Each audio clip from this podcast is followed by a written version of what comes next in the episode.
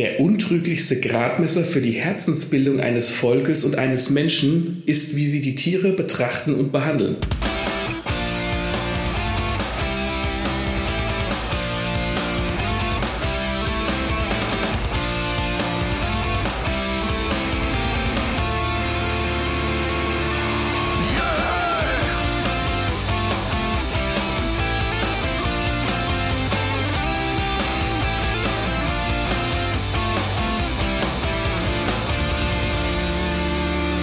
Hallo und herzlich willkommen zu einer neuen Folge von Lesen und Lesen lassen mit mir, dem Martin und dem Maxe, juhu. Servus. So, jetzt kommen alle Harry Potter-Fans auf ihre Kosten. Ihr habt unseren Podcast gefunden, auch wenn der Name vielleicht etwas irritierend war. Denn, naja, in, in Wirklichkeit heißt das Buch ja oder der Film fantastische Tierwesen und wo sie zu finden sind. Wir fanden es aber geiler mit fantastische Tierwesen und wie man sie findet, denn das hier ist eigentlich was ganz anderes, aber es freut uns, dass ihr hier seid. Auch die, die Harry Potter-Fans sind herzlich willkommen. Es geht definitiv um Tiere. Sag mal, hast du, hast du Haustiere? Oder hast du Haustiere gehabt als, als Kind? Ja, was heißt als Kind? Ähm, bei meinen Eltern, als ich 17 war, haben wir uns einen Rottweiler angeschafft. Oh, uh -huh. Die Mira, das war ein sehr liebes Tier und unheimlich stur. Aber da habe ich die Erfahrung gemacht, das erste Mal konnte ich das live beobachten, dass Tiere tatsächlich einen eigenen Charakter haben können und dass eben auch so ein Hund einfach unheimlich stur sein kann und wenn er keinen Bock auf irgendwas hat, dann kann er das deutlich machen. Ja, vor allem so Rottweiler, die sind ja nicht unbedingt klein. Das heißt, wenn der keinen Bock auf irgendwas hat, dann hat er keinen Bock auf irgendwas. Ja war das dann auch so, dass ich irgendwie, keine Ahnung, so klassisch so der Vater da gesagt hat, nee, mir kommt kein Tier ins Haus und dann eine Woche später waren der Vater und der Hund einfach die dicksten Freunde? So nicht. Da war sich schon die ganze Familie einig, äh, dass wir einen holen, einen Hund holen, aber es hieß immer, wenn es ein Hund sein wird, dann muss es halt ein richtiger Hund sein und hm. äh, hier kein Chihuahua oder so. Ne, nicht falsch verstehen, Chihuahuas sind auch Hunde, aber wir wollten was Großes und nichts für die Handtasche. Und ja, aber der Hund und der Vater waren natürlich die besten Freunde. Der Hund hat auch neben dem Bett, neben dem Vater geschlafen. Ja, es ist irgendwie Classic, ne? Ja. Das ist fast überall so. Das Zitat zu Beginn der Folge war von oder ist von Berthold Auerbach, äh, einem deutschen Schriftsteller, zu dem wir, ja, ich kann nicht viel zu ihm sagen, ich kann nur sagen, dass mir das Zitat gut gefällt.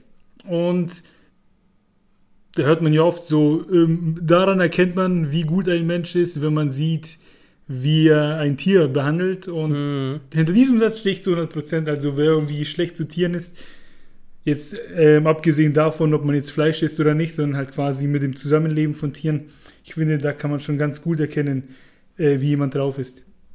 Ja, ja, ich meine, gut, äh, jeder, der eine mag Katzen lieber, der andere mag Hunde lieber, aber das heißt ja nicht nur, weil ich keine Katzen mag, dass ich die dann äh, durchs Wohnzimmer trete. Das ist richtig. Ja, deswegen, das stimmt schon. Also je nachdem, wie man sich um die Tiere kümmert oder mit ihnen umgeht, da kann man schon sehr viel auf den Charakter des Menschen schließen. Ja, und wie kommen wir denn zu den Tieren? Wir haben uns gedacht, wir machen eine Folge einfach mal über Tiere und Tiere eben in Geschichten, in Büchern und Filmen, denn da gibt es ja ganz viele mit unterschiedlichen mhm. Rollen, die unterschiedlich, ich weiß nicht, ich sag mal, aufgebaut sind. Ja, unterschiedlich ausgeprägt. Also, was für eine Rolle spielen Tiere in ihrer klassischen Form in Geschichten? Wir gehen auch viel auf äh, anthropomorphe Tiere ein. Das kennt man vor allem von Disney. Also Mickey Mouse ist ein anthropomorphes Tier. Das heißt, es ist eine Maus mit menschlichen Eigenschaften und eigentlich auch einem menschlichen Körper. Und ja, werden dann ein bisschen auf tierische Helden eingehen, auf Sidekicks, auf Bösewichte und werden dann über zwei, drei Sachen nochmal im Detail sprechen stellt sich die Frage, warum gefallen uns Tiere in Film und Fernsehen oder Büchern? Keine Ahnung, weil wir, wir relativ schnell oder wenn man gut eben eine emotionale Bindung zu einem Tier aufbauen kann. Lass einen Hund eine Narbe haben, mach sein Fell pechschwarz, schon wirkt er irgendwie düster. Oder nimm einen Golden Retriever und dann hast du schon einen Adam Sandler-Film. naja, oder halt im klassischsten Sinne Lassie, ne? Ja ja, Tiere sind einfach, es ist einfacher, Leute für Tiere zu begeistern als für andere Menschen. Wenn du jetzt in der Geschichte willst, dass, die, dass deine Leser oder Zuschauer mit einer Figur mitfiebern, dann musst du dem, dem Menschen ja schon irgendwie so eine, keine Ahnung, eine tragische Geschichte andichten oder sonst irgendwas. Du musst die, musst die Figur für den, für den Zuschauer, der Leser nahbar machen. Und bei einem Hund zum Beispiel würde jetzt, keine Ahnung, so ein Hundeblick einfach ausreichen, sodass der Zuschauer mhm. sagt, oh, und dann hast du den quasi schon auf deiner Seite. Das heißt, ein, ein, Tier an den, an den Zuschauer zu binden, obwohl das Tier ja nur im, im Buch ist oder im, im Fernseher oder wo auch immer, äh, ist wesentlich einfacher, als es mit einem Menschen zu tun. Und am stärksten funktionieren irgendwie immer noch, denke ich, Kinder und ihre Tiere, wie zum Beispiel im Film Frankenweenie. Ja, gut, ich sag mal so, wenn, wenn jetzt eine, eine, eine, Figur in einem, in einem Film oder in einer Geschichte gut mit Tieren kann, kann das ein Kind sein, dann kann das äh, ein Erwachsener sein, aber du hast schon recht, dass Tiere und Kinder halt quasi so der, der, ja. der wie soll ich sagen, der, der doppelte Cuteness-Faktor äh, vorhanden ist. Gerade hatte ich, ich weiß nicht warum, aber Ace Ventura im Kopf, der Tierdetektiv. der auch gut zitieren kann. Den finde ich auch stark. Wenn ich an Ace Ventura denken muss, dann muss ich an diese Szene denken, wo er aus diesem ähm, Attrappen Nashorn, das ist, glaube ich, aus dem Hintern rauskommt. Bei Ace Ventura habe ich immer die Szene im Kopf im zweiten Teil, wo er diesen Stamm besucht und dann das eine Haus von denen zupulvert, um mhm. Fingerabdrücke zu suchen. Und dann haben die dieses komische Wort irgendwie Shikaka, weil da diese Fledermaus so heißt, wo die mhm. sich dann immer verneigen müssen. Und dann täuscht sie immer an, dass er das sagt. Und dann fangen die schon an, sich runterzubeugen, die Leute. Und dann ruft er immer ganz laut Chicago und eine kniet sich hin und dann schmeißt ihn aus dem Zelt. die, die Ace Ventura-Filme sind schon großartig. Ja. Da ist, ist das auch in Ace Ventura, wo der Jim Carrey auf einem äh, Cannibal Corpse Konzert ist? Weiß ich nicht. Kann, sucht er da einen Ring? Ich, das kann ich dir nicht mehr sagen. Ich weiß, dass der, dass der Jim Carrey in einem seiner Filme auf einem Cannibal Corpse Konzert ist. Und ich meine, dass es einer der Ace Ventura Filme ist. Und das ist, weil der Jim Carrey selbst Fan von dieser äh, Death Metal Band ist. Mhm. Und deswegen gibt es da quasi eine Szene mit ihm, wie er auf dem Konzert ist. Ich glaube, es war Ace Ventura. Ich will mich jetzt aber nicht drauf festlegen. Ah, und das ist äh, ein gutes Beispiel. Ähm, Ace Ventura, denn als Thema für heute haben wir uns auch aufgeschrieben, tierische Sidekicks. Und er hat ja diesen kleinen Affen, den Milo, wenn ich mich, nicht, wenn ich mich richtig erinnere. Da bist du tiefer drin. Ich habe die, wenn überhaupt, erst einmal gesehen, die Ace Ventura-Filme. Ich weiß auch gar nicht, ob der so der Sidekick in den Filmen ist. Es gab noch den Zeichentrickfilm und da war der Präsenter der Affe und ich meine, der hieß Milo. Da muss ich dir jetzt einfach vertrauen. Oder hieß Biss. der Hund Milo im Film Die Maske mit Jim Carrey. Gibt's nicht. Ah, nee, wie hieß, wie heißt denn der Film mit ähm, ba Marnie, Barney und ich? Dieser traurige Film, auch der auch über einen Hund geht, mit der Jennifer Aniston spielt da, glaube ich, mit und weiß ich nicht. Nee, keine Ahnung. Da gibt es auch so einen Film mit einem Hund. Du, du siehst, wir kommen von, vom Hundertsten ins Tausendste. Einfach nur von einem Hund zum anderen. Genau, aber damit haben wir doch schon mal einen Einstieg geschaffen, erzählt, worum es geht. Es geht auf jeden Fall äh, um uns und die Menschen und die Tiere, äh, im besten Fall unsere Freunde, die natürlich auch die Bösen sein können, da gibt es auch welche. Ja, gehen wir später drauf ein, genau. Eben, und Tiere in ihren unterschiedlichen Rollen, wie zum Beispiel als Helden, als Böse, als Sidekicks und in ihrer Darstellungsform. Und du hast ja schon angesprochen, es gibt die Anthro... Anthro oh Gott, sprech's mal aus. Die anthropomorphen Tiere. Und das sind die, die eben dem sage ich mal, die Menschen äh, nachempfunden sind, die quasi ja, die menschliche Eigenschaften mitbringen. Genau. Also und, die vor allem halt auch nicht, nicht äh, wie Tiere ähm, sich verhalten. Und auch der Körperbau ist halt menschlich. Ne? Mickey Mouse äh, krabbelt ja nicht am Boden rum und versteckt sich in, in, in, Löchern, sondern Mickey Mouse ist ja im Prinzip einfach im Prinzip ein Mensch, der aussieht wie eine Maus. Das macht anthropomorphe Tiere eigentlich aus und Disney ist dann natürlich der absolute Vorreiter, was sowas angeht. Ja, und da bleiben wir doch gleich mal bei den Anthrop anthropomorphen Tieren. Ein nicht mehr ganz so aktuelles Beispiel vielleicht, aber doch noch ziemlich frisch ist Zoomania.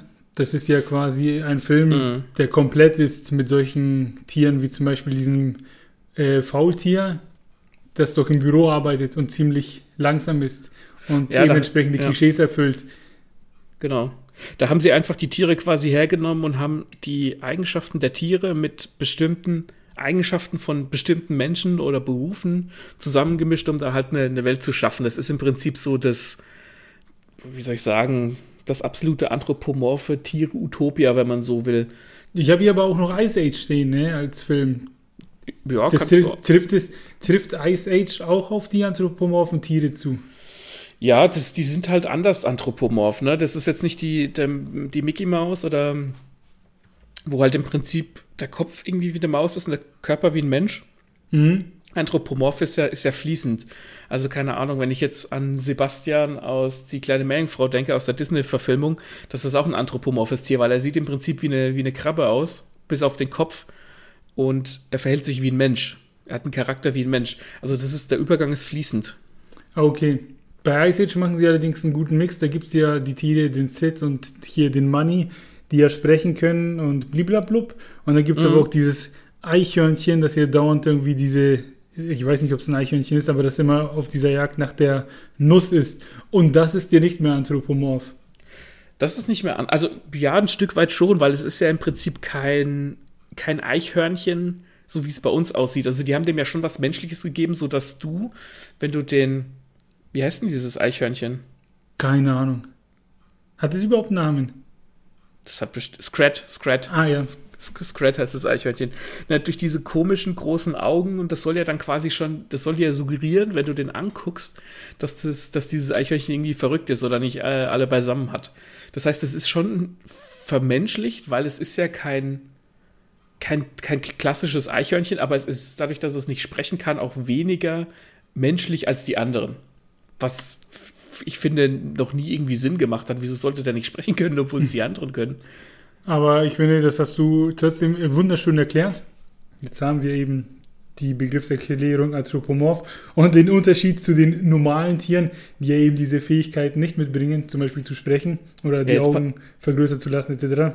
Jetzt pass aber mal auf, wo, Mhm. wo würde man denn dann so einen Film hinsetzen? Also es geht jetzt tatsächlich hauptsächlich nur um, um Filme wie die neue König der Löwen-Verfilmung, wo es ja tatsächlich Tiere sind, die aber sprechen können. Die sind im Prinzip auch anthropomorph, halt auf der Skala irgendwie ganz weit bei den, also im, im Tierbereich sozusagen und weniger menschlich. Ja, dem würde ich jetzt spontan nicht widersprechen. Ist ja so, können ja dann reden, haben Eigenschaften von Menschen. Wir können ja mal Folgendes machen, jetzt live nochmal quasi, um uns vor allen Anwälten, allen, vor allen Dudenanwälten zu schützen. Hey. Anthropomorph. Übertragung menschlicher Eigenschaften auf Nichtmenschliches, besonders in der Vorstellung, die man sich vor Gott macht. Okay, menschliche Eigenschaft an nichtmenschlichen Wesen, das wären ja Tiere. Jetzt pass mal auf, der kleine tapfere Toaster, kennst du den Film? Ja, Ist im Prinzip auch ein anthropomorpher Toaster. Ist da nicht sogar eine Lampe? Da ist eine Lampe, ein da ist ein Radio? Toaster, So ein Radio. Ich glaube, ein Staubsauger auch, wenn mich Ja. nicht alles täuscht. Ich glaube, mich erinnern zu können, dass dieser Film ein ganz tragisches Ende hat. Landen die nicht auf einer äh, Müllhalde oder Schrottpresse oder irgendwie sowas? Zu lang her. Das weiß ich noch. Den Film hat uns Anno dazu mal äh, unser äh, Vater aufgenommen. Und zwar hatten wir damals Premiere, was heute Sky ist. Hm? Und wir hatten so einen, äh, so einen Schubkasten mit, mit VHS-Kassetten drin. Und da war der, der kleine tapfere Toaster drauf. Meine Schwester und ich haben den bestimmt mehrmals gesehen, diesen Film. Und dann haben wir immer diesen Schub aufgemacht, wo die halt so rein sortiert waren. Und dann haben wir halt immer uns quasi einen Film ausgesucht, den uns unser Vater dann halt über Premiere aufgenommen hat. War der Film nicht auch so ein Mix aus Real- und Zeichentrick? Das will ich mich nicht drauf versteifen, aber ich glaube nicht. Dann verwechsel ich das vielleicht mit was anderem, aber ich erinnere mich, dass ich den Film auch einmal gesehen habe und ich glaube, den kann man sich jetzt mit Ü30 auch nochmal angucken. Ich glaube, das, das ist so ein Film, der, der taugt für Kinder, weil, haha, guck mal, lustiger sprechender Toaster. Aber der hatte, glaube ich, schon auch eine Bo Botschaft. Ich meine, da geht es bestimmt irgendwie um Umweltschutz oder irgendwie sowas. Mhm. Ähm, ja, und dass man nicht so verschwenderisch sein soll und lauter so Zeug. Ja. Ja. Da haben wir in dem einen Film den Toaster als Helden. Ähm, wenn wir jetzt bei den Tieren bleiben, da gibt es ja auch zahlreiche. Äh, du hast Mickey erwähnt, dann gibt es natürlich auch Goofy und Donald. Ja, ja, Disney war da so halt der Vorreiter, ne?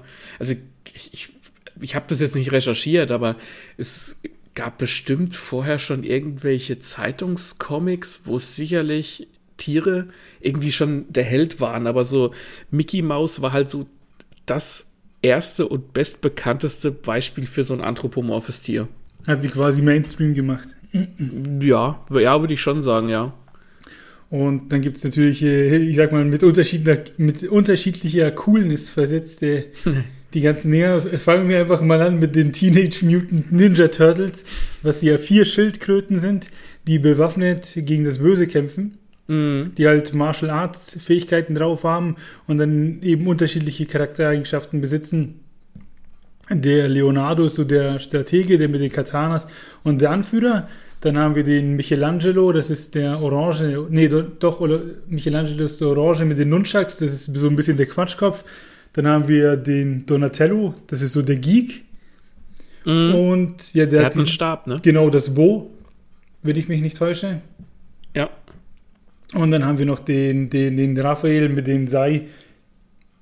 Und der hat ja diese, die Attitude, dass er halt so ein bisschen hart drauf ist, etc. Immer so ein bisschen äh, wütend habe ich den in Erinnerung. Ja, genau.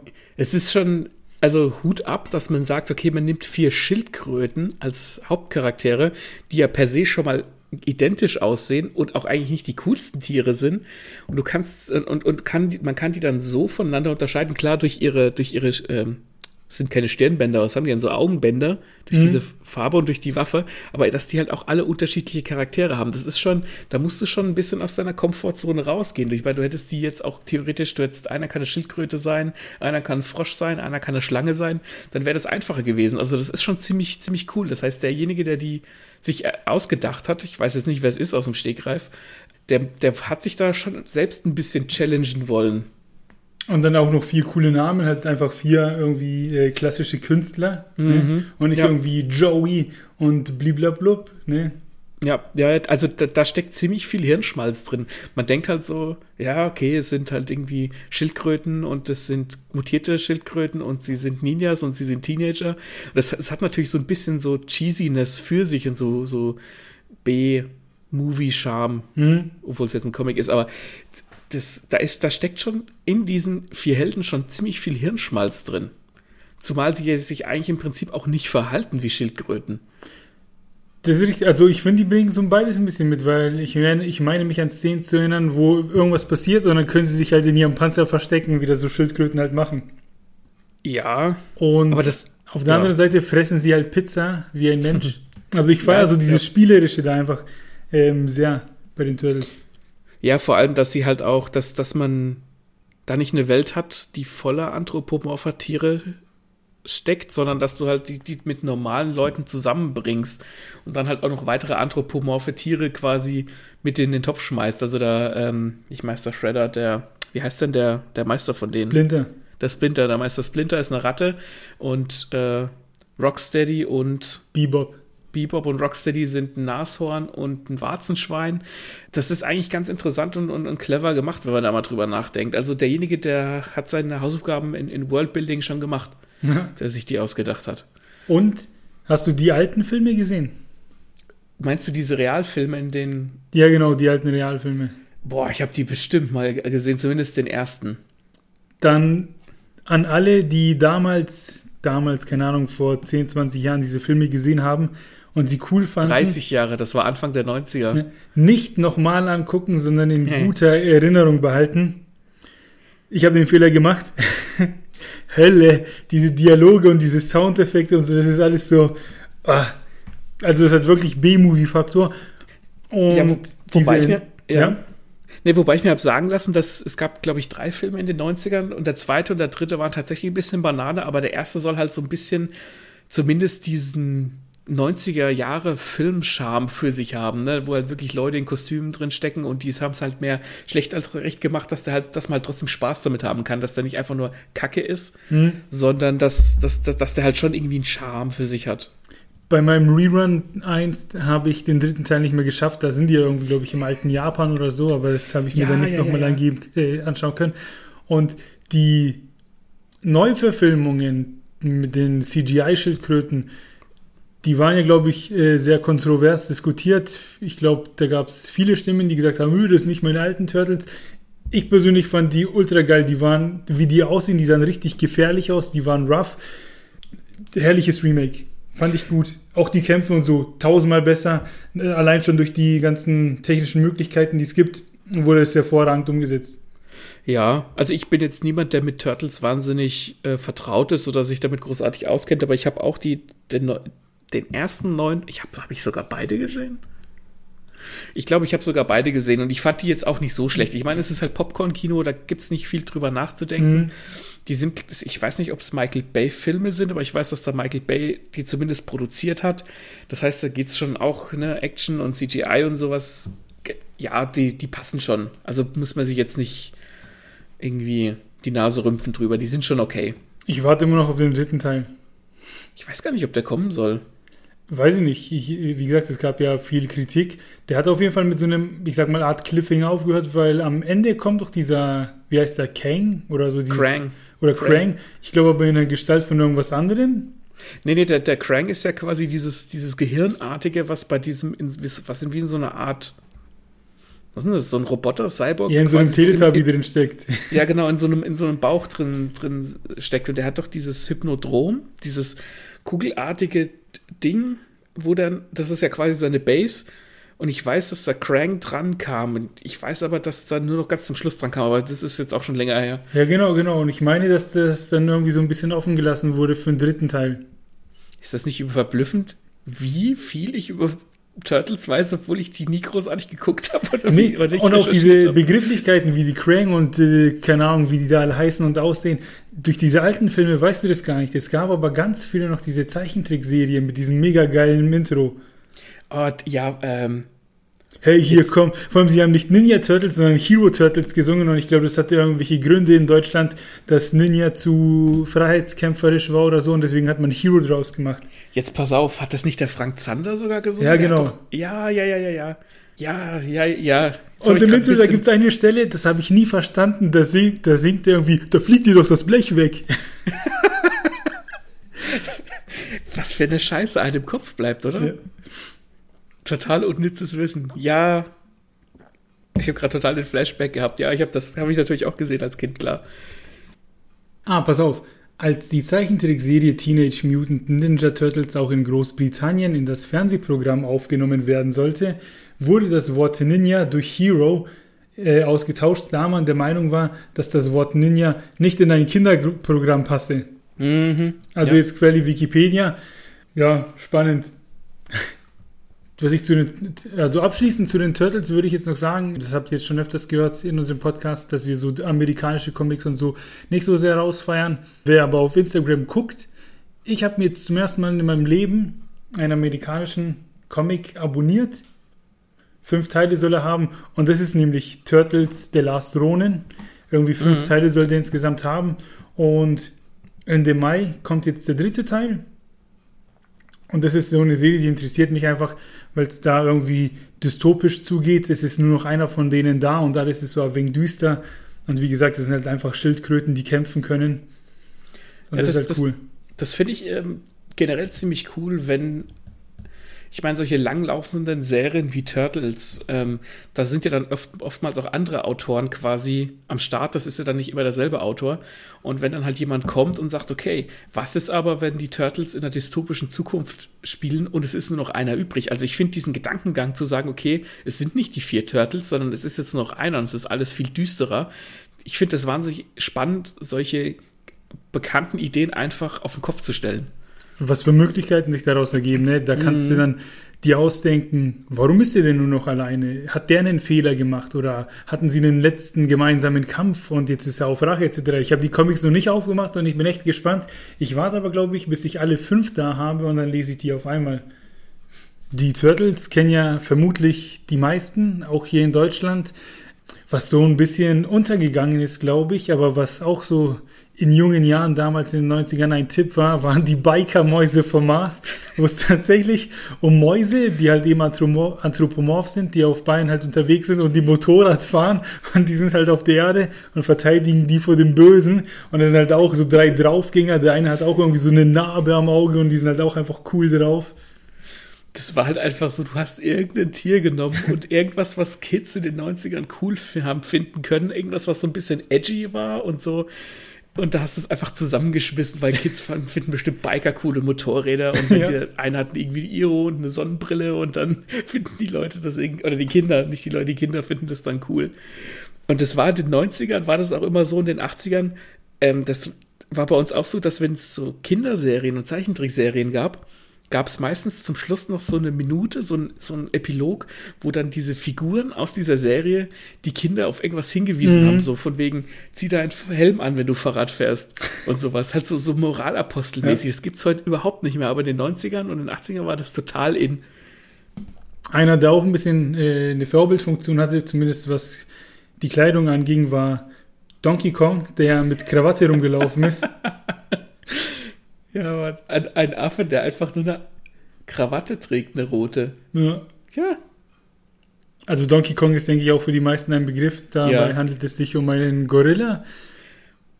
Wobei. Oder ist es ein Gorilla? Das ist ein Gorilla, ja. Es gibt noch Diddy Kong, das ist, also es gibt ja ganz viele Figuren mittlerweile, Mhm. aber Diddy Kong war ja so sein Sidekick in Donkey Kong Country für Super Nintendo und das war ein Schimpanse. Das, also Donkey Kong ist ein, ist ein Gorilla und Diddy Kong ist ein Schimpanse. Wollen wir noch was zu Donkey Kong sagen? Ähm, ich würde jetzt halt noch sagen, mh, dass das gar nicht, also dass die ja gar nicht gesprochen haben. Ne? Die haben halt in, in Hütten im Wald gelebt. Die haben also schon eher so low-key anthropomorph waren die. Oh, das weiß ich nicht, weil es gab ja noch diese komische animierte Serie, wo sie geredet haben. Äh, Ich, ich, ich, ich spreche jetzt tatsächlich von den Spielen. Von den Spielen, ja, aber du kannst dich an eine Serie erinnern? Ja, ja. Da gab's Die lief auf Super RTL. Oh, ich glaube, ja, da gibt's, da gibt's Scheiße. Die war so hässlich 3D animiert, das konntest du dir nicht anschauen. Das war 3D animiert? Ja, Warte mal, das muss ich jetzt mal, das das lasse ich drinnen. Donkey Kong Serie? Es gibt eine Animation von 1906. Hat, hat mein Gehirn das irgendwie bewusst verdrängt? Ach du Scheiße. Was ist, was, was ist das denn? Ich glaube, das habe ich schon gar nicht mehr. Das hätte, das hätte ich aber bestimmt gesehen als Kind Donkey Kong. Das, ich meine, das. Leck am Arsch ist die hässlich. Sage ich doch.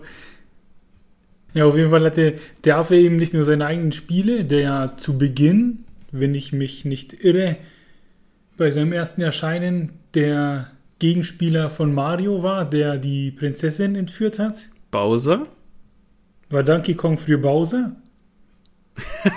Oh je, da, muss ich, da, musst du jetzt, da, musst, da musst du jetzt aber ein bisschen äh, aushalten. Also, Super Mario hat ja quasi an, an den Arcade-Hallen damals als, als Jumpman angefangen, wo du diese Leiter hochgeklettert bist und der, der Affe hat von oben die Fässer runtergeschmissen und du musstest das Mädchen retten, was auch nicht äh, Peach oder Prinzessin Toadstool war, sondern das war Pauline. Und das war quasi, im, wenn du so willst, der erste Gegner von Mario. Und dann, als aber ähm, Super Mario Bros. kam auf dem Nintendo, da war es dann Bowser. Und Nintendo kam dann auch in den, ein bisschen in den Clinch mit Universal, hat glaube ich die Rechte an King Kong, weil Donkey Kong und King Kong, ne, das könnte schon, Mhm. da könnten schon Ähnlichkeiten vorhanden sein. Das ist eigentlich auch eine ganz interessante Geschichte. Also dieser ganze, dieser ganze Gerichtsfall, wie, die, wie Universal Nin- Nintendo verklagt hat, kann, kann man mal, wenn man in einer ruhigen Minute, wenn man Bock hat, mal recherchieren. Das ist ganz interessant. Aber ja, also Donkey Kong war es halt damals in den, ähm, im Arcade-Spiel, als du halt mit Mario diese Leitern hochgehüpft bist. Und Bowser war es dann ab ähm, Super Mario Brothers. Ja, aber quasi worauf ich hinaus wollte, war, da war ein Affe, der hat sich aus dem Automaten ins eigene Spiel begeben und dann diverse hier eigene Fernsehserien gekriegt. Oder zumindest die eine, über die wir gerade gesprochen haben, über die schreckliche.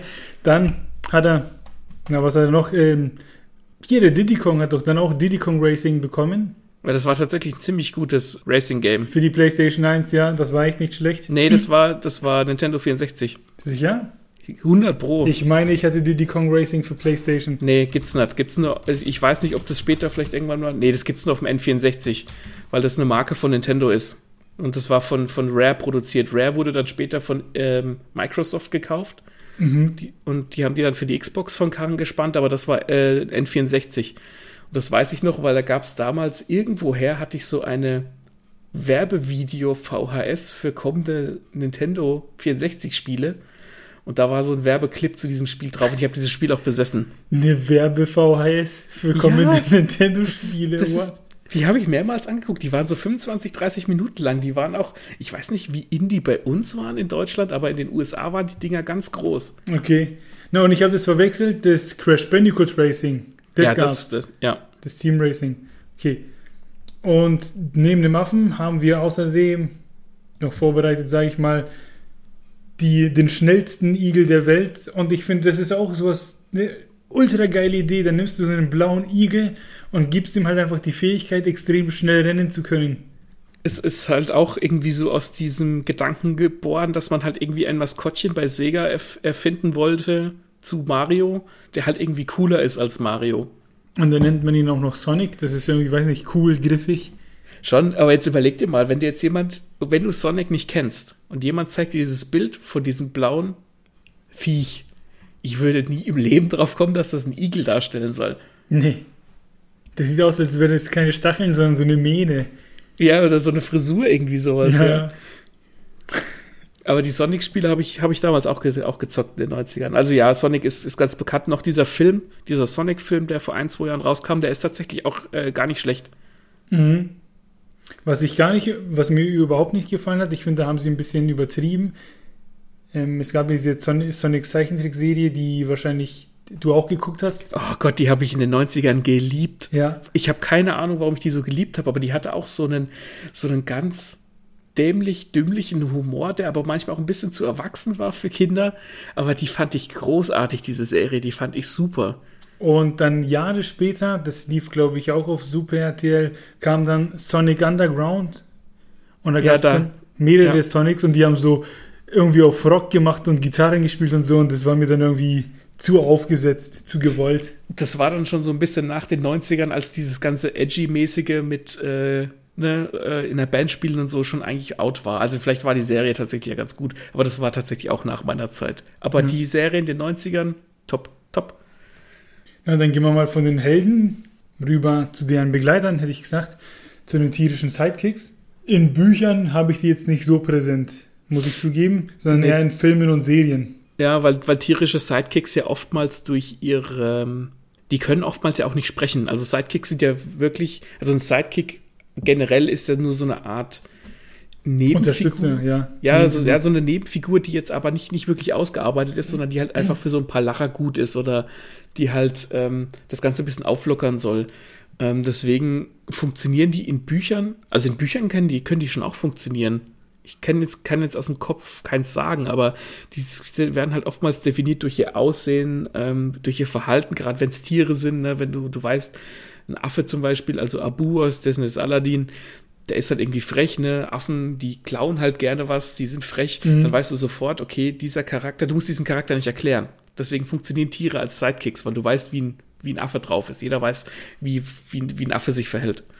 Um den Harry Potter-Fans vielleicht auch noch was Gutes zu tun, wenn sie sich nee. das jetzt bis hierhin angetan haben. Hedwig, ist Hedwig ein Sidekick oder ja, ist er einfach nur ein Tier, das eben in dieser Story stattfindet? Ähm, ich, ach, ich, stirbt Hedwig nicht auch? Spoiler-Alarm, Hedwig stirbt. ich habe ich hab die Bücher gelesen, aber es ist sehr, sehr lange her. Ja, die, der fungiert schon ein bisschen als Sidekick, nicht so als klassischer äh, Disney-Sidekick, der irgendwie so ein bisschen überdreht ist. Aber ja, Hedwig ist schon im Prinzip ein, ein Nebencharakter, ein Sidekick. Ja, dann zählen wir den auf jeden Fall dazu. Chewbacca aus Star Wars, der große pelzige Kollege, der neben dem Dingens sitzt, neben dem Harrison Ford, na, wie heißt der? Han Solo. Han Solo, genau. Das ist zum Beispiel auch ein, ich meine, sie haben es schon relativ clever damals gemacht, indem sie gesagt haben, okay, Chewbacca kann nicht sprechen, der kann halt nur diese Geräusche von sich geben. Und haben da halt immer einen Witz draus gedreht, dass der Han Solo ihn halt trotzdem versteht, auch wenn er diese Geräusche macht. Und dadurch ist er halt auch nicht mehr als ein Sidekick, aber ich würde sagen, es ist der Sidekick, der mit noch am meisten Charakter hat. Mhm.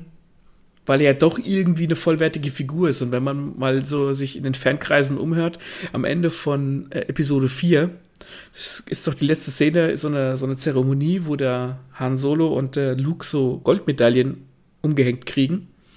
Und der Chewbacca kriegt keine, obwohl er ja in diesem Kampf gegen den Todesstern dabei war. Da wird ja heute noch drauf rumgeritten. Echt? Und in den, ich müsste liegen in Episode 8 oder 9, kriegt Chewbacca dann tatsächlich in einer Szene seine Goldmedaille. Okay. Also das zeigt schon, dass Chewbacca schon mehr ist als nur, ein- nur Mhm. ein Sidekick, aber er ist per Definition nur ein Sidekick. Ja.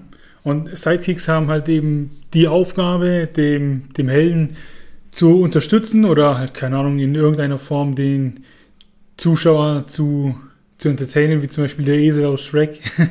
Wobei der schon fast ein, ein vollwertiger, ich Ja. will jetzt nicht sagen Hauptcharakter ist, aber ohne den Esel wäre Shrek ja nur halb so witzig. Das stimmt.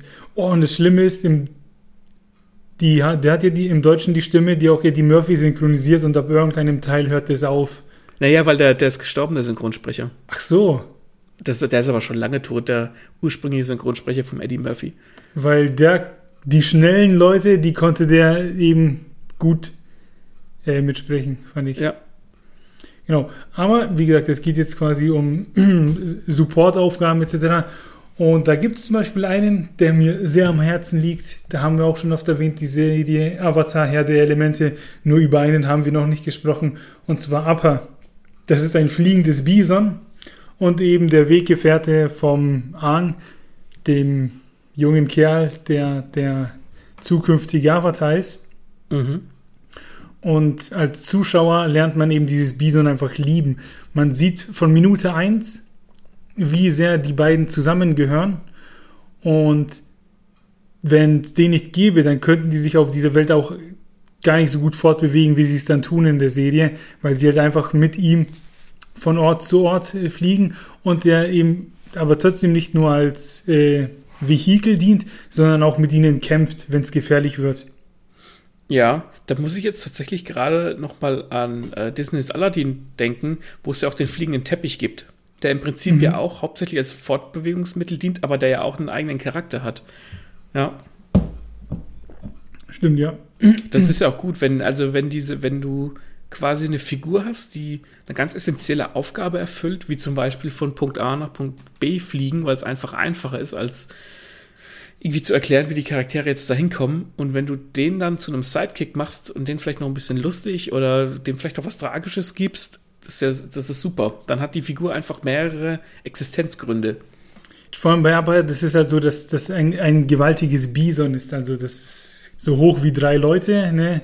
Und Mhm. ewig breit. Und dann gibt es natürlich auch die Gags wie, dann werden mal die Haare nass und fallen über die Augen oder der schüttelt sich und quasi um sich abzutrocknen wie so ein Hund oder frisst eine ganze Wassermelone, ohne mit der Wimper zu zucken.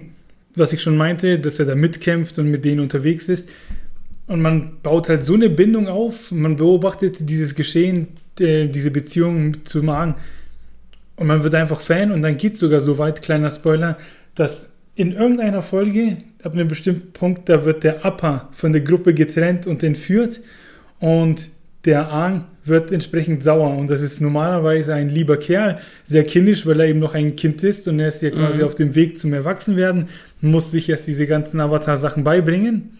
Aber in dem Moment, wo ihm das Tier genommen wird, da sieht er rot und da leidet man mit ihm und die Macher der Serie haben das so genial gemacht, dass es dann Folgen gibt, da beobachtet man quasi, wie sich der Ahn verhält, und dann gibt es einen Rückblick, was mit dem Appa passiert während seiner Entführung Mhm, und wie dem halt Leid zugefügt wird und äh, ja, und man guckt das und wird mit emotional so mitgerissen. Ja, das haben die halt einfach echt gut hingekriegt. Es ist so ein bisschen dieser Disney-Effekt, ne, dass so einfach, dass Tiere so vermenschlicht werden, dass du, dass sie so einfach diesen absoluten Sweet Spot treffen zwischen, es ist ja eigentlich nur ein Tier, aber es ist menschlich genug, als dass ich es nachfühlen kann. Und ähm, das finde ich ziemlich gut, weil du kannst natürlich einen Sidekick machen, der halt einfach nur irgendwie da ist, damit du drüber lachen kannst. Du kannst so einen, so einen Sidekick, aber auch wie du jetzt diesen Upper machen und kannst dadurch die Figur zeichnen. Also du hast da diese Hauptfigur, die relativ kindlich ist, die Späße macht und dann verschwindet auf einmal diese, diese, diese Nebenfigur, die eigentlich gar nicht so arg wichtig ist und dadurch gerät halt so eine Charakterentwicklung ins Laufen. Deswegen, also Sidekicks kann man schon ziemlich, ziemlich unterschiedlich einsetzen. Also Sidekicks sind nicht immer einfach nur irgendwie so Stichwortgeber und irgendwie für den schnellen Gag, die können schon ziemlich, ziemlich wichtig sein. Und bei dem Appa ist es ja so, das ist ja ein Viech, ne? Das, das Tier hat keine Angst vor irgendwelchen anderen Tieren, weil die sind alle kleiner und Unmengen an Kraft und dann geht es in der Serie so weit, dass der gebrochen wird. Dass der dann Angst hat und sich in Höhlen verkriecht und solche Sachen und dann Angst hat vor Menschen. Also, wer den Avatar noch nicht gesehen hat, diese Serie, ja gut, vielleicht habe ich zu viel verraten. Egal, vielleicht habt ihr es bis da, vielleicht habt ihr es bis de, zu der Stelle wieder vergessen. Aber auf diese emotionale Reise muss man, die muss man gehen. Ja, ja, natürlich. Du kannst, also gerade wenn Autoren wissen, was sie mit den Figuren machen können. Ne? Wenn du sagst, es ist ein Bison und der ist riesig groß, Klammer auf, ich frage mich jetzt, wie er entführt wird. Ich hack da jetzt aber nicht weiter drauf rum, Klammer zu. Ähm, und du, du schaffst es dann wahrscheinlich diese Präsenz, weil das so groß ist. Und dann denkst du, ja, ne, das suggeriert ja automatisch, dass dem nichts angehabt, also dem kann nichts anhaben. Und dann auf einmal hat dieses große Vieh Angst vor, das war die ganze Zeit so als gegeben war, so eine feste Konstante. Das ist, das kannte ich als Zuschauer, ganz egal, ob das jetzt eine animierte und gezeichnete Serie ist oder ob es eine echte Serie ist oder ein Film oder ein Buch oder was auch immer. Das kann dich emotional ziemlich brechen, je nachdem, wie gut das geschrieben ist und wie gut das beim Zuschauer oder beim Leser ankommt. In der Folgeserie zu Die Legende von Ang, ähm, die Legende von Korra, da geht es ja sozusagen um den äh, nächsten Avatar oder ich glaube um den übernächsten. Und da hat die Cora auch so ein Begleittier. Da ist es ein großer Hund, so, so, ja, der ist so groß, ist so ein bisschen so Hund-Eisbär-Mix. Mhm, mh. Da haben sie es dann meiner Meinung nach diese Beziehung nicht so gut hingekriegt. Also die Folgeserie finde ich insgesamt wirklich gut. Die ist ein bisschen erwachsener, ein bisschen düsterer. Ich finde mit cooleren Kämpfen. Nur da ging das ein bisschen flöten. Aber gut, man kann nicht zweimal das gleiche machen. Ja, eben, eben drum. Du kannst, du kannst auch nicht zweimal dieselbe, ähm, dieselbe Beziehung bringen, die genauso abläuft. Deswegen, ähm, ja, ich mag es generell, wenn ein, jetzt nicht unbedingt durch Sidekicks oder Tiere, wenn ein, aber eine, wenn dir eine Serie so ein von Latz knallt, knallt, dass du denkst, oh, ne, wo du dann einfach die ganze Zeit irgendwie gelacht hast und hattest Spaß und dann kommt auf einmal, zack, der Moment, jetzt wird's ernst. Und diese Momente mag ich ganz gerne, weil für mich funktioniert eine Geschichte dann am besten, wenn du mit den Charakteren lachen und weinen kannst. Wenn du halt quasi alle Emotionen abdecken kannst. Es kann ja alles lustig und heiter und schön sein und es muss auch nicht gefährlich sein und dann ist es gut. Aber wenn dann auf einmal ernste Sachen passieren und du bist und du rechnest nicht damit und es trifft dich unvorbereitet, dann bist du auf einmal so dermaßen drin in dieser Geschichte. Das mag ich am liebsten und das ist auch ein Grund, warum ich, also da ist das noch ein bisschen extremer ausgelotet als jetzt bei, bei Avatar, ähm, bei One Piece zum Beispiel, wo alles absolut dummbatzig blöd sein kann, aber sobald der Ruffy ernst guckt, da bin ich sofort, das ist wie wenn mich meine Mutter beim vollen Namen ruft, da weiß ich sofort, jetzt ist die Kacke am Dampfen, jetzt ist vorbei mit Spaß. Jetzt, ne, und wenn du mit, wenn du mit einer Geschichte weinen und lachen kannst oder die alle Emotionen abdeckt, dann hat sie dich. Und ich habe das jetzt so rausgehört bei dir, dass es bei, bei Avatar Herr der Elemente eben genauso ist. Da gibt es eine Szene, da endet die Folge damit, dass sich der Ahn umdreht in die Kamera schaut und ganz wütend einfach nur sagt, wo ist mein Bison? Sofort Gänsehaut. Und dann, und dann bist du, ne, Folge ja. vorbei und du sagst, okay, ich Eben. muss jetzt die nächste gucken. Ja. Eben hast du sehr gut, hast du eigentlich alle Stichworte äh, rausgehauen, die ich für meine letzte Story in Richtung Sidekicks brauche, weil Pokémon sind ja im Prinzip, kann man sagen, Sidekicks. Ja, ja, ja, ich, ja, ja kann man schon sagen. Also sie, sie spielen eine große Rolle in, der, Rolle in der Welt der Pokémon. Andere haben eine kleinere, andere haben eine größere Rolle. Zum Beispiel Pikachu, der auf der Schulter sitzt. Den kann man als Sidekicks auf jeden Fall benennen. Ja. Aber was mir eingefallen ist mit Heulen und Emotionen etc., da gibt es doch diese Folge, wo der Ash endlich bei dieser Pokémon-Liga, das ist noch die erste Generation, wo er antritt, im Finale steht und Glurak einsetzt. Und Glurak lässt seine komplette Arroganz raushängen und sorgt doch dafür, dass er verliert, oder nicht? Bis heute regt mich das nämlich auf, dieses Verhalten von dem Glurak. Ja, ich weiß noch, dass dieses Glurak ihm immer nicht gehorcht hat. Genau. Und dann in dem Moment, wo es drauf ankam, hat es auch komplett auf ihn geschissen, wenn ich mich richtig erinnere. Das kann ich nicht sagen. Das weiß ich nicht. Das kann gut sein. Das wäre natürlich so ein klassischer Moment in so einer Geschichte, ne? dieser, dieser unwillige Nebencharakter oder dieser unwillige Freund, in Anführungszeichen, will dir die ganze Zeit nicht helfen, aber jetzt, wenn es halt am kritischsten ist, wenn du ihn am meisten brauchst, tut er es halt doch. Das wäre so dieser klassische Weg, den man da gehen würde, aber wenn das Glurak das dann eben nicht tut mhm. und auch in dieser Zeit, wo der Ash es am meisten bräuchte, es nicht tut, dann trifft das natürlich besonders hart, ja. Ich meine auch, dass der Ash dann da so geheult hat. Wenn ich mich falsch erinnere, dann dürfte mich selbstverständlich überall in den Kommentaren korrigieren, aber ich glaube, das war so. Ich kann, ich kann nicht, also ich kann dir jetzt nicht, ich kann es weder widerlegen, noch kann ich kann ich zustimmen. Ich weiß es einfach nicht.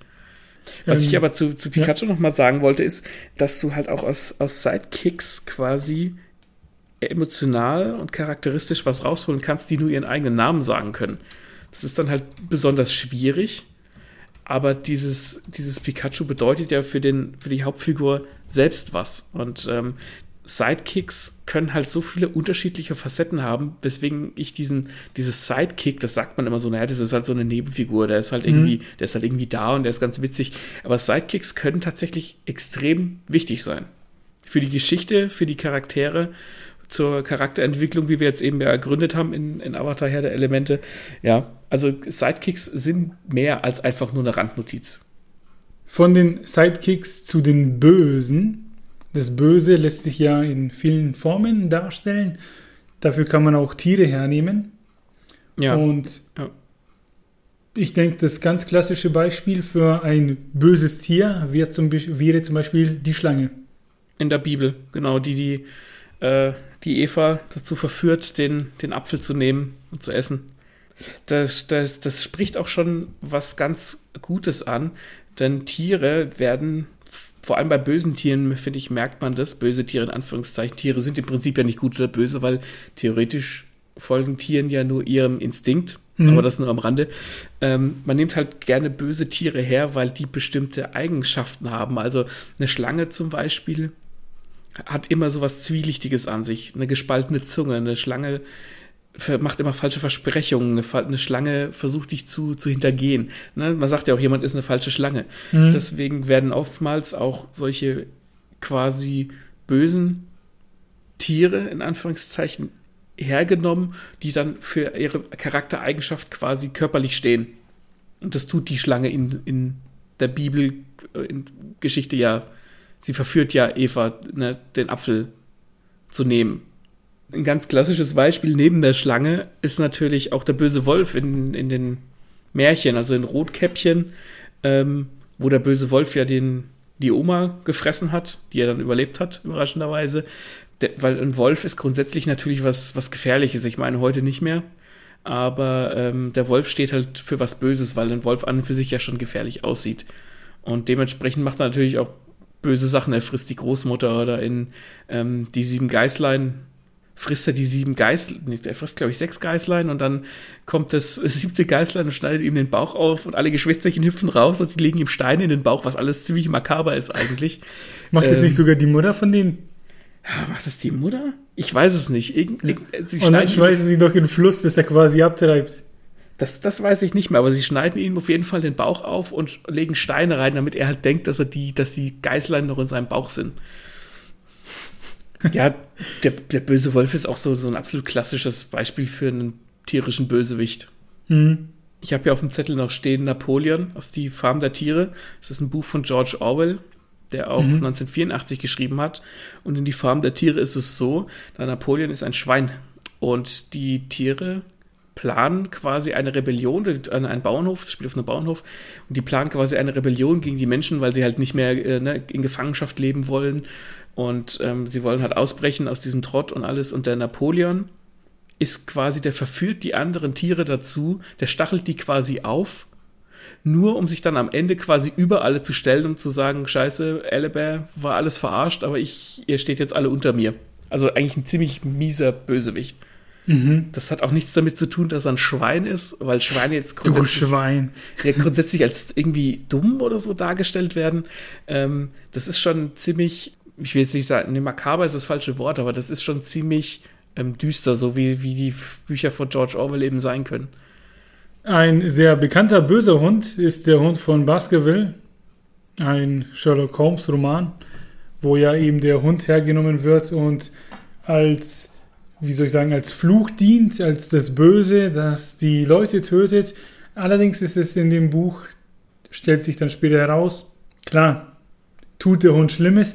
Allerdings steht da noch jemand dahinter, und zwar der Mensch. In dem Fall ist es der Stapleton, der den Hund, ich sag mal, ja, ganz kurz ausgedrückt dahingehend dressiert, dass er halt die entsprechenden Leute angreift. Mhm. Aber da wird eben so ein Mysterium geschaffen, dass dieser Hund äh, durch das Moor schleicht und halt die Leute tötet. Und das ist ja, ich sag mal, in der Welt der Literatur ein ganz berühmter böser Hund. Ja, ja, ein anderer berühmter böser Hund aus der Literatur wäre äh, Kerberos aus der griechischen Mythologie.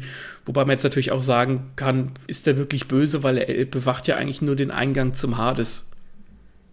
Also der macht ist ein ganz Prinzip, braver, ganz fein. der macht im Prinzip auch nur seinen Job. Ja. Kucho aus von Stephen King. Also ich kenne, ich weiß, dass es das Buch gibt.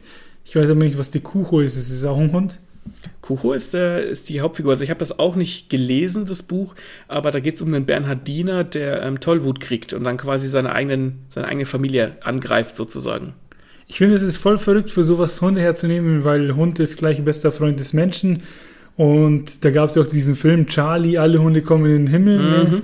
Hunde sind was ganz Tolles und bam, macht man die hier einfach zum Schlimmsten. Ja, das ist ja im Prinzip, ich meine, es ist ja nicht, also das, das rührt natürlich von zwei Sachen her. Zum einen haben wir eben ergründet, der böse Wolf. Wolf. Wölfe sind ja mit den Hunden verwandt, aber Wölfe sind irgendwie böse. Die werden gerne als böse dargestellt. Ähm, und Hunde, wie du sagst, sind ja eigentlich der beste Freund des Menschen. Also von der Psychologie her verbindet man Hunde mit immer mit irgendwas Gutem. Ne, als Freund, als Begleiter. Mhm. Und den dann halt quasi als Bösewicht darzustellen, ist an und für sich schon ein psychologisch gesehen recht genialer Kniff. Und wenn der, wie der Stephen King das dann in Cujo macht, dass es halt einfach der Familienhund ist, es ist ein Bernhardiner. Ne? Bernhardiner sind generell äh, Hunde, die sind sehr anhänglich. Man kennt den, den, das klassische Bild von Bernhardiner mit dem, mit dem Fässchen um den Hals, ja. ne, so Bergretterhund und so weiter. Und den dann halt quasi dem guten Hund, den man, den er vielleicht in dem Buch auch gut einführt, weiß ich nicht, ich habe es nicht gelesen, und ihn dann halt durch die Tollwut böse macht. Das bedient halt quasi beide Seiten der Medaille. Tierische Bösewichte können auch manchmal einfach nur durch ihre, durch ihr mm, Erscheinungsbild böse sein. Also die müssen gar keinen tieferen Sinn haben. Ähm, da gibt es zum Beispiel Kankra aus Herr der Ringe, das ist eine Riesenspinne, ähm, die, die ja dem Sam und dem Frodo quasi im, im Weg steht. Ich sage es mhm. mal so salopp ausgedrückt. Die ich, ist halt, ich erinnere mich, ja. Die ist halt äh, im Prinzip nicht mehr als eine riesige Spinne, aber das reicht für viele halt schon aus, weil Spinnen eklig sind und sie haben acht Beine und sie haben haarigen Körper und sie können Spinnenweben machen und Gift äh, spritzen und sowas. Das reicht dann in dem Fall einfach schon aus, quasi so als, als Hindernis sozusagen. Wobei tatsächlich Kankra und diese Riesenspinnen im Silmarillion eine kleine Vorgeschichte kriegen. Also die werden da erwähnt, wie die, wie die halt, äh, wo die halt herkommen. Okay. Das ist ganz interessant für Herr der Ringe-Fans. Die sind quasi aus den Harry Potter-Filmen rüber zu Herr der Ringe gelaufen. Ich würde eher sagen umgedreht, weil Herr der Ringe gab es früher. Oder so. Jetzt schauen wir uns mal ähm, ich sag mal, ein Filmbeispiel und ein Serienbeispiel an, wo der Mensch und die Tiere zusammen funktionieren, zusammen stattfinden. Und einer meiner absoluten Lieblingsfilme ist vom Studio Ghibli der Film Prinzessin Mononoke. Ich versuche mal spontan eine kurze Zusammenfassung des Films zu geben. Und zwar geht es darum, dass der junge Ashitaka, ein Prinz aus einem Stamm, der sehr abgelegen lebt, der wird verflucht durch den Angriff eines Dämons. Der Dämon war zuvor ein Keiler, der durch Schmerzen erst zu einem gemacht wurde und im Kampf hat er Ashitaka verflucht. Der möchte herausfinden, woher kam dieser Fluch, warum war das Tier quasi so wütend, was ist da passiert und macht sich auf die Reise und stellt fest, es gibt eine Stadt mit einer Herrin, mhm. die Wälder abholzt, um irgendwie, weiß nicht, im Boden und in den Bergen an Erz zu kommen und daraus quasi bessere Waffen zu machen. So ein bisschen macht einen auf Industrialisierung. Mhm. Und mit diesen Waffen versucht sie dem König die Stirn zu bieten. Jetzt gibt es aber natürlich das Volk der Tiere und die ganzen Lebewesen, die im Wald wohnen, die sind da nicht so für. Und in dieser Welt von Prinzessin Mononoke äh, gibt es unterschiedliche Götter und alle diese Götter sind halt eben Tiere. Da gibt es den, den Stamm der Wölfe, Da gibt es dann die Mutter, das ist der Wolfsgott. Dann hm. gibt es den Gott des Waldes, das ist quasi der Obergott in Gestalt eines Hirsches. Und dann gibt es dann eben auch den Gott, ähm, der den Ashitaka verwundet hat. Mhm. Und in diesem Film wird quasi thematisiert das Thema Mensch gegen die Natur. Und die kämpfen da auch beide gegeneinander, ohne zu sehr darauf eingehen zu wollen, aber für, für alle sieht es schlecht aus. Also die können sich beide gegenseitig so ein bisschen die Stirn bieten. Auf beiden Seiten wird Blut vergossen. Wobei der Mensch durch die Gier und durch dieses immer mehr haben wollen deutlich als der schlimmere von beiden heraussticht. Die Natur verteidigt sich quasi nur mhm. und mhm. der Mensch ist in dem Fall derjenige, der mehr möchte, ähm, obwohl er es vielleicht nicht unbedingt braucht. Ja, ähm, Studio Ghibli, wer es nicht kennt, das ist so ein bisschen das japanische Disney-Pendant. Ähm, die haben auch relativ viele bekannte Filme, ähm, vor allem oftmals so, so märchenhaft angehaucht. Also die sind wirklich die kann man mit der, im Prinzip mit der Familie angucken. Ich finde sie ein bisschen erwachsener als Disney-Filme. Mhm. Die, die haben auch oftmals Thematiken, die, die sind für kleine Kinder schwer zu verdauen und die sind teilweise auch ein bisschen gruselig. Also zum Beispiel dieser Eber, den du angesprochen hast, der kommt gleich ziemlich am Anfang dran. Der besteht dann auch aus so irgendwie so Würmern. Ja, genau. Ähm, das sieht schon ziemlich gruselig aus. Aber im Prinzip sind diese sind Ghibli-Filme ist sowas das, wie das japanische Disney. Und Ghibli hat so ein ganz interessantes Verhältnis zu Tieren ähm, auch in anderen Filmen. Also mein Lieblingsfilm von Studio Ghibli ist das äh, Wandelnde Schloss. Und da ist es zum Beispiel so, dass, ah, jetzt muss ich überlegen, da gibt es auch so ein, wie so eine Art böse Hexe. Mhm. Und die wird dann auch in eine Maus, glaube ich, verwandelt. Da ist in, in Ghibli ist es oftmals so, dass Tiere auch so ein bisschen stellvertretend sind, wie du jetzt gesagt hast, zum Beispiel für irgendwelche Götter. Das ist dann eine, ein Wildschwein, das so ein bisschen gruselig aussieht, oder dieser Gott des Waldes, der aussieht wie ein Hirsch. Und in, im wandelnden Schloss ist es dann so, dass Leute in Tiere verwandelt werden, und das ist mehr so eine, eine Strafe. Also es sind nicht immer Tiere. Einer wird in eine, der Prinz wird so in eine Vogelscheuche verwandelt, zum Beispiel. Dann gibt es noch im Schloss selbst den Kalzifer, das ist eine sprechende entsprechendes Feuer, das dann immer gefüttert werden muss. Das ist jetzt im Prinzip kein Tier, aber halt auch ein vermenschliches Ding, also mhm. auch ein anthropomorphes Ding. Und ähm, wenn man irgendwie an Chihiros Reise ins Zauberland denkt, das ist, glaube ich, so ziemlich der bekannteste Ghibli-Film. Der hat ja auch Oscars gewonnen, damals Ende der 90er. Da, da werden die die Eltern von der Chihiro in, in Schweine verwandelt, weil sie sich, ähm, weil sie von so einem Zauber befallen werden. Also ist es quasi auch eine Bestrafung, sie werden zu Schweinen. Weil sie sich doch an Essen vergreifen, das nicht für sie gedacht ist. Genau, das, sie laben ja. sich an diesem Essen, das nicht für sie gedacht ist.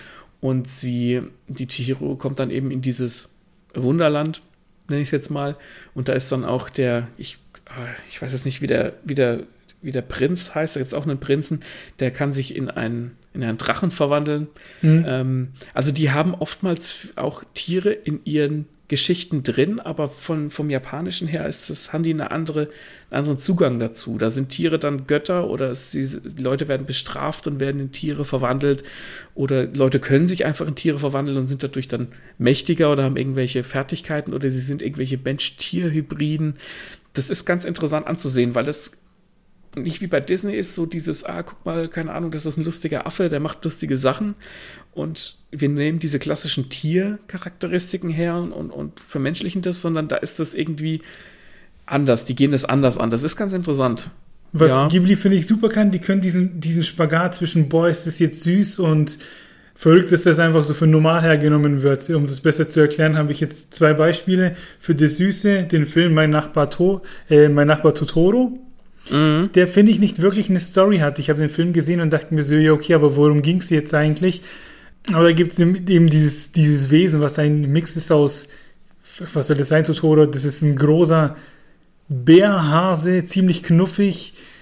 Kann und ich dir auch nicht sagen, was der darstellen der, soll, ja. Der, der King im Wald ist, ne? Mhm. Und der dem kleinen Mädchen da hilft. Der ist ganz süß. Und das andere, was ich meinte, das wird einfach als normal hergenommen, ist der Film Porco Rosso, wo es dieses Schwein gibt, das halt Pilot ist und in der Welt die Piloten quasi eine Legende ist und halt wirklich gutes Flugzeug fliegen kann. Und alle Leute sind ganz normal und der Typ ist halt einfach ein Schwein. Das ist dann auch ganz, ganz, ganz geil, wenn damit gespielt wird, dass alle normal sind, aber der ist halt ein Schwein und das ist auch irgendwie so als gegeben. Ja, genau. Ja. Ja, bei na, was, von, von was hattest du es jetzt vorher? Was war es erst gesagt? Bei Nachbar Totoro. Weil, wenn ich an Totoro denke, denke ich an das Katzentaxi. Mhm. Das ist, das ist vollkommen abstrus. Das ist im Prinzip ein, ein, ein Bus. Das sieht aus wie ein Bus, der im Körper eine Katze, die wie ein Bus aussieht. Das ist schwer zu beschreiben, wenn man das nicht gesehen hat. Das ist wieder sowas, da, da dichtet man quasi einem Tier eine, eine, eine Gegenstandsbeschreibung an. Also diese Katze ist ein Fortbewegungsmittel, das ist vollkommen abstrus, aber das, ähm, wie gesagt, Ghibli hatte einfach einen anderen Zugang zu Tieren und das ist super interessant, wenn man, wenn man die noch nicht gesehen hat. Also die Filme sind auch schön, die sind sehr märchenhaft, ähm, kann man sich ohne Bedenken nahezu jeden Ghibli-Film eigentlich geben. Ja. Und ich finde einfach Prinzessin Mononoke, der macht es super, dieser Kampf Mensch gegen Natur der Film hat alles, der, der ist lustig, der hat Action, der ist spannend. Ja, ich schaue mir den jedes Jahr ungelogen einmal an. Ne? Ja, der ist auch gut, ja. Der muss geguckt werden und der macht das eben sehr gut. Aber vom Film würde ich sagen, zu einem Manga, der jetzt auch als Anime zur Verfügung steht auf Streaming-Diensten, das ist Beastars. Der, ja, genau, den gibt es auf, auf Netflix, gibt es äh, das Netflix exklusiv. Ich habe jetzt versucht, bewusst nicht Netflix zu sagen. Aber da wissen die Leute doch, wo sie es finden können. Das stimmt allerdings. Egal, ähm, da bist du mehr in dem Thema als ich. Ich konnte mich da nicht so für begeistern. Ich verstehe aber, warum du warum es quasi feierst. Ähm, schieß mal los, worum geht's da und was genau begeistert dich da? Also Beastars ich denke, das gibt es als Manga und, auch als Anime, wie du gesagt hast. Und ich habe diese, diese erste Staffel von dem Anime auf Netflix damals gesehen und war ziemlich angetan und habe dann ähm, auch angefangen, den Manga zu lesen auf mehrfachem Wunsch meiner Frau, die den auch liest. Also der läuft noch. Ähm, und zwar ist es im Prinzip wie Sumania, was wir vorher erwähnt haben, nur noch mal eine Stufe höher gestellt, also wo es dann wirklich auch um, um was geht. Also nicht nur so, haha, guck mal, da sind Tiere und die leben zusammen. Nee, in Beastars ist es so, dass dieses Tiersein tatsächlich eine Rolle spielt. Und zwar geht es da um einen, um eine Schule, um eine Gesamtschule, wo Fleisch- und Pflanzenfresser zusammenleben. Und ähm, die Pflanzenfresser misstrauen den Fleischfressern natürlich, weil sie Fleisch fressen. Und die Fleischfresser fressen aber nicht die Pflanzenfresser, sondern die fressen Ersatzprodukte, was natürlich aber auch zu Spannungen führen kann, weil der eine oder andere halt lieber Fleisch essen möchte oder essen will. Und es ist aber eigentlich verpönt. Und es geht dann tatsächlich um einen in der ersten Staffel, ich bleibe jetzt mal beim, beim Anime weitestgehend, in der ersten Staffel geht es um, um die Hauptfigur, das ist ein Grauwolf, um den Legoshi. Der ist relativ groß, hat halt ne, so Krallen und sieht halt aus wie ein, wie ein Wolf. Also die sind alle relativ menschlich und haben dann halt entsprechend so ein bisschen diese tierischen Eigenschaften. Und der verliebt sich in ein Kaninchen, in Haru. Und das, da geht es so ein bisschen um, um so Coming of Age. Da wird dann auch die Frage halt gestellt, sollte denn ein Pflanzenfresser äh, ein, ein Fleischfresser lieben und umgedreht, so ein bisschen Romeo und Julia mäßig? Und gleichzeitig passiert allerdings auch ein, ein Mord an der Schule, wo ein Pflanzenfresser von einem Fleischfresser gerissen wird. Das heißt, dieses Misstrauen ist halt permanent da gegenüber den Fleischfressern und die müssen halt mit einem Haufen Vorurteilen kämpfen. Und was ganz interessant ist an, diesem, an dieser Geschichte und an dieser Welt ist, dass diese Mangaka, also die Frau, die es geschrieben hat, ihr eigenes Worldbuilding so ein bisschen selbst entdeckt. Also da ist, da steht das Worldbuilding tatsächlich groß im Vordergrund. Es ist gar nicht so sehr die Geschichte, schon auch und die Charaktere auch, aber im Vordergrund steht das Worldbuilding. Also du erlebst dann auch in manchen Kapiteln zum Beispiel, da geht es in einem Kapitel um ein Huhn, das seine Eier verkauft, die dann zu Eier-Sandwiches gemacht werden und dieses Huhn passt dann quasi sein Leben diesem Zyklus an, damit es halt möglichst schmackhafte Eier legt. Und das ist ganz, ganz interessant, das zu erleben und wie sich diese Mangaka da halt Gedanken drum gemacht hat. Und dieses, dieses Worldbuilding ist halt deswegen so großartig, weil diese ganzen Spannungen durch dieses Fleischfressen und nicht Fleischfressen ganz irrwitzige Blüten treibt. Also da gibt es dann auch Szenen, wo dann diese Schüler aus der Schule rauskommen und gehen dann in die Stadt und da gibt es dann einen Schwarzmarkt für Fleisch, wo dann Pflanzenfresser, die vielleicht Geld brauchen für, keine Ahnung, Drogen zum Beispiel, Körperteile für sich für Geld an Fleischfresser verkaufen, die die dann fressen können. Da hast du mir mal ein Foto gezeigt, das, das fand ich schon krass, das fand ich dann schon nicht schlecht. Das ist, äh, das ist auch teilweise sehr verstörend gezeichnet. Also die, der erste Manga-Band, der ist auch noch relativ skizzenhaft gezeichnet, da muss, man, da muss man sich ein bisschen durchkämpfen, aber das wird dann später auch bedeutend besser. Ja, also die, die macht dann auch solche Geschichten wie ähm, die entsprechenden Schüler müssen sich dann in ihrem Habitat einmal in der Woche aufhalten. Keine Ahnung, Hundeartige müssen dann in so einen Raum rein, wo so Vollmondlicht simuliert wird, damit die quasi nicht durchdrehen sozusagen. Mhm. Damit, die, damit die bei Verstand bleiben. Oder Bären müssen dann Wachstumsblocker nehmen, damit die nicht zu groß und zu stark werden, weil es kann da, es ist da tatsächlich an einer späteren Stelle im Manga so, dass halt einfach ein, ich glaube, ein Gepard rangelt mit einem Ameisenbär das ist, passiert auch nur im Hintergrund. Im Panel werden sich Leute halt unterhalten und reißt ihm halt einfach den Arm ab. Und du denkst so, was, was? Was ist denn jetzt los? Und da geht es dann auch so ein bisschen drum, dass der dann halt Angst vor Fleischfressern hat und der Fleischfresser wollte das aber gar nicht. Und dadurch entstehen halt einfach so ganz geile Spannungen, die diese Mangaka einfach selbst auslotet. Und das macht irrsinnig Spaß, wie viel Gedanken die sich gemacht hat und wie gut diese Welt quasi funktioniert. Da spaltet sich ja die Gesellschaft. Spricht man dann eigentlich in so einer von zwei Klassen? Nee, das sind ja keine zwei Klassen, weil die einen stehen ja nicht über den anderen, sondern die sollen ja zusammenleben. Naja, ich würde jetzt, ich würde weiß nicht, ob ich das jetzt Rassismus nennen würde, das jetzt auch nicht, aber es ist halt so ein, boah, gibt es da vielleicht, ich könnte jetzt kein Beispiel in der realen Welt nennen, aber das wäre jetzt wie, wenn quasi wenn es jetzt hieße bei uns, ah ja, es gibt jetzt auf einmal noch, keine Ahnung, die Rasse von Menschen und die gibt es jetzt halt einfach und du musst damit klarkommen. Mhm. Die verstehen sich schon, die Pflanzen- und Fleischfresser, aber da ist es zum Beispiel auch so, dass ähm, der Legoshi, dieser Hauptfigur, ist in einer Theater AG. Und der, einer der Hauptdarsteller verletzt sich. Und dann springt ein Fleischfresser für den ein für die Rolle und der putscht sich zum Beispiel vor diesem Theaterauftritt mit Blut. Einfach damit weil ihn das halt einfach, ne, wie, wie eine Droge im Prinzip. Und das sind dann solche Kleinigkeiten, die da so ausgelotet werden. Sollte man das tun als Fleischfresser? Sollte man es nicht tun? Ist es verwerflich?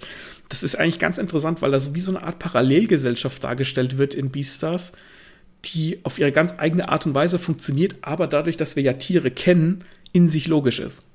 Finde ich, hast du bis dahin alles sehr geil gesagt. Du hast eben mit dem Wort Rassismus ein bisschen gezögert, weil es nicht unbedingt zu 100% auf die Geschehnisse bei Beastars passt. Ähm, bei One Piece, ich muss jetzt aufpassen, dass ich nicht zu sehr spoiler, vor allem dich. Ähm, hm. Da würde ich das Wort aber tatsächlich benutzen, denn ab einem bestimmten Zeitpunkt in der Story geht es darum, dass die Piraten die Fischmensch Fischmenscheninsel besuchen wollen und in der Welt von One Piece, da gibt es, ja, wie man schon herausfinden kann, eben Fischmenschen. Das sind anthropomorphe Wesen, die eben ja, sich bewegen, verhalten wie Menschen und im Wasser sich aber bewegen wie Fische. Ja, die sehen auch, die sehen auch aus, also die haben Beine und Arme wie Menschen, die sind dann halt manchmal so ein bisschen halt an, an die entsprechenden Wasserlebewesen angelehnt, keine Ahnung. Ähm, einer hat dann eine Nase wie ein Sägefisch, einer hat vielleicht sechs oder acht Arme wie ein Tintenfisch, sowas. Genau, genau. Und die können eben auch sprechen und denken halt ganz normal, in Anführungsstrichen, wie Menschen. Die sehen einfach nur halt, anders aus. Ja. Genau, nur dass sie anders aussehen. Und in One Piece gibt es dann eine große Rückblende, die sich damit beschäftigt, wie die Fischmenschen in der Welt von One Piece behandelt werden.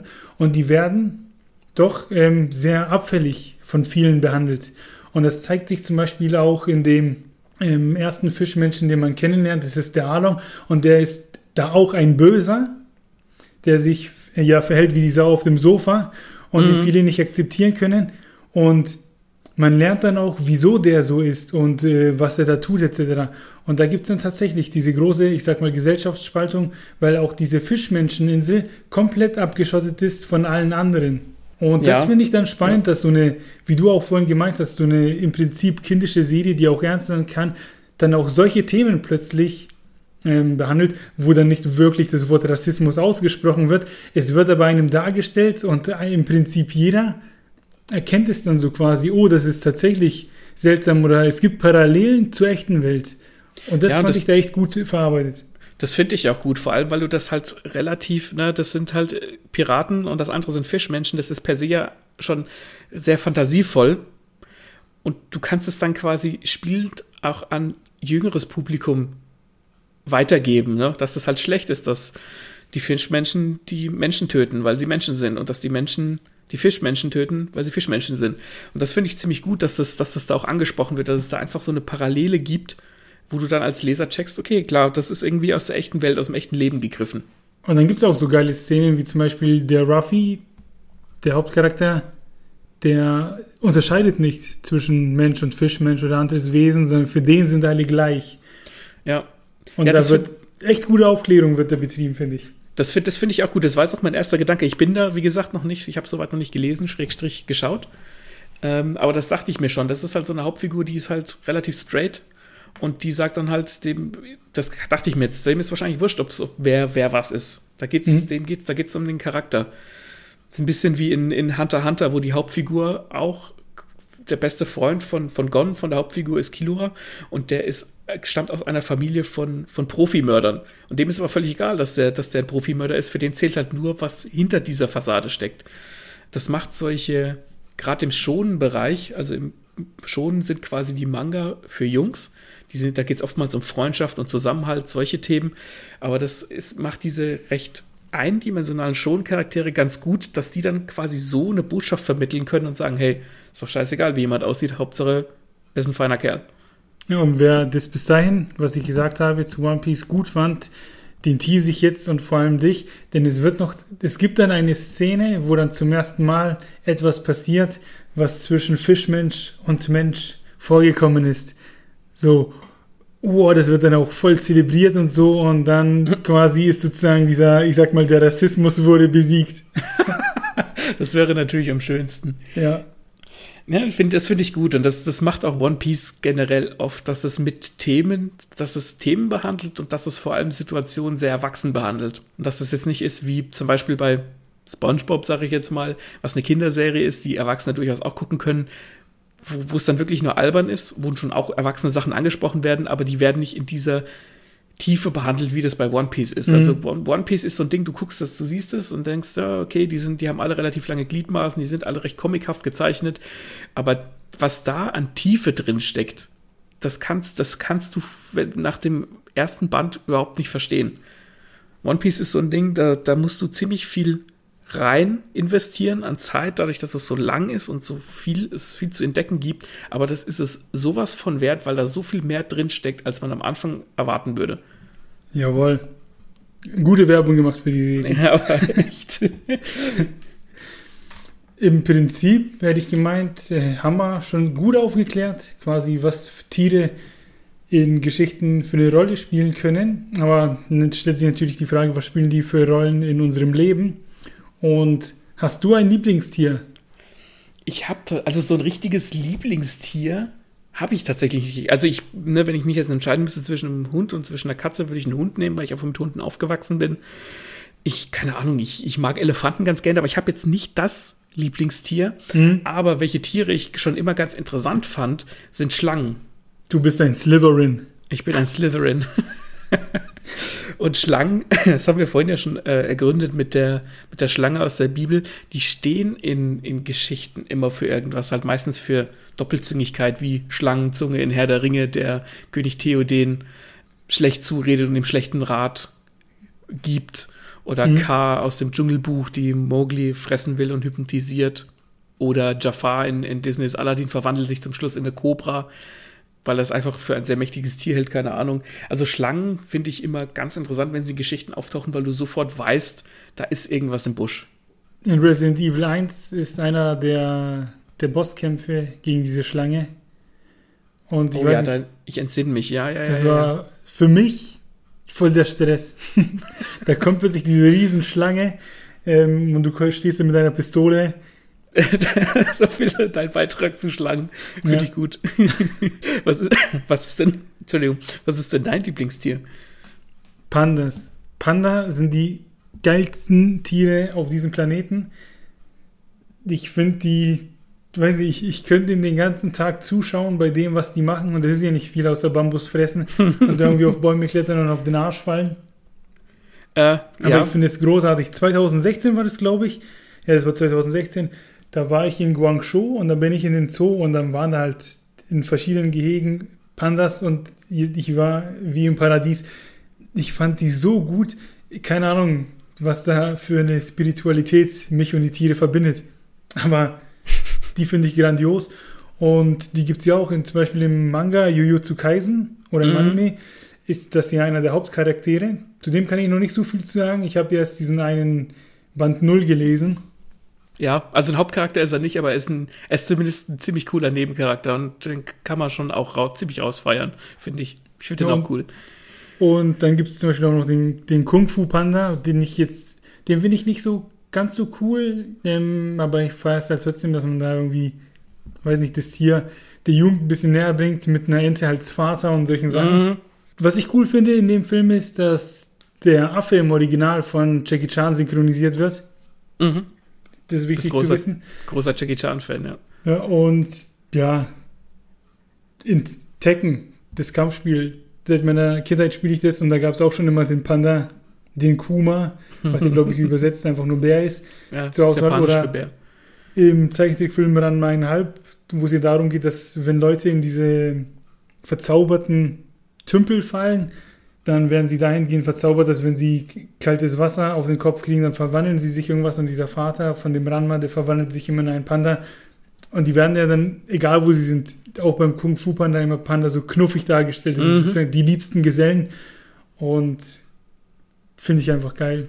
Vielleicht solltest du Beastars tatsächlich noch mal eine Chance geben, weil da gibt es auch eine durchaus wichtige Nebenfigur, die ein Panda ist, aber die ist eben total badass. Der hat so eine Narbe über dem Auge und ist auch ne, schlank, also nicht so, so pummelig. Und der ist auf, auf diesem Schwarzmarkt ein Doktor, der quasi Fleischfresser, die schon durchgedreht sind, gefangen nimmt und die quasi auf kalten Entzug setzt und heilt. Und er hat halt einfach eine Armbrust aus Bambus. Oha. Also die, die Figur ist echt, echt gut. Also sowohl inhaltlich, weil sie halt einfach ein scheiß Psychodoktor ist für Mhm. durchgedrehte Pflanzenfresser und weil er einfach verfickt cool ist. Entschuldigung, jetzt habe ich verfickt gesagt.